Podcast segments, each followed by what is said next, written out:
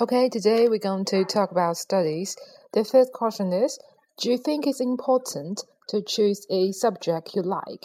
Uh, yes, I think it's very important to choose a subject I like because, you know, interest is a great motivation that forces you to put more efforts on learning, which can help you to uh, improve learning efficiency.